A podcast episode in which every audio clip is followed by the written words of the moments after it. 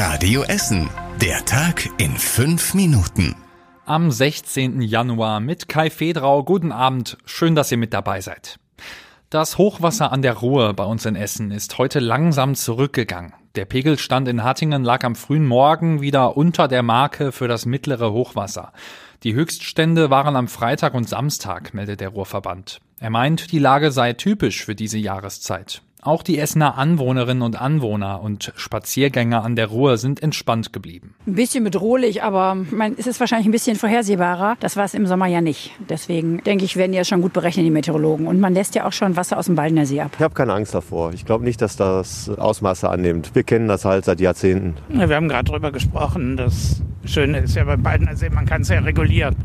Und ich denke, das wird der Ruhrverband auch so tun. Durch das Hochwasser gibt es einige Sperrungen. Einige Spazierwege in Kettwig und Heisingen sind überschwemmt. Auch Straßenbrücken sind zum Teil gesperrt.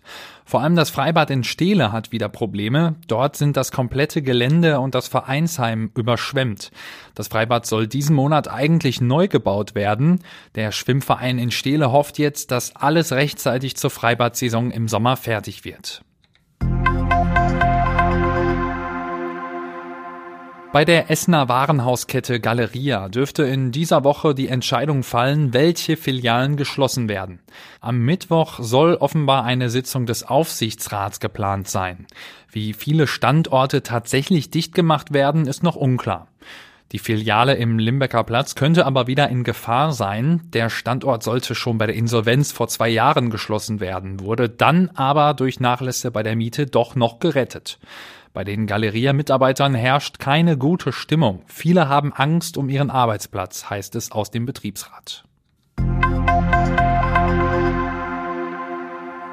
An der Gesamtschule Bockmühle in Altendorf gab es heute wieder normalen Unterricht. Am Donnerstag mussten die Schüler überraschend nach Hause geschickt werden. In einem Flur hatte sich der Boden hochgedrückt und Fliesen hatten sich gelöst.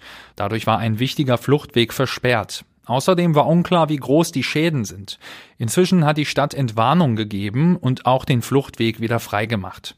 Die Gesamtschule Bockmühle ist schon lange marode. Das Gebäude soll in den nächsten Jahren abgerissen und neu gebaut werden.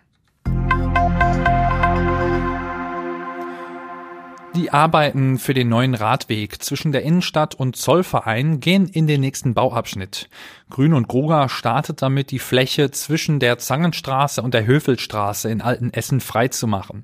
Die Fläche ist momentan noch dicht bewachsen, aber erst wenn das Gelände freigeräumt ist, kann der Radweg an der Stelle gebaut werden. Ab Herbst soll der Radweg dann asphaltiert werden, damit er nächstes Jahr an der Stelle fertig ist.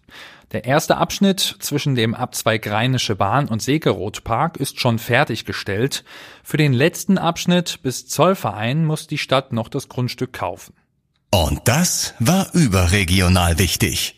In Lützerath sind heute die Proteste der Klimaaktivisten weitergegangen. Am Nachmittag haben die letzten beiden Aktivisten dann aber ihren Widerstand aufgegeben und den Tunnel verlassen. Dort hatten sie sich tagelang verschanzt. Damit endet der Protest jetzt in dem Dorf gegen den geplanten Kohleabbau.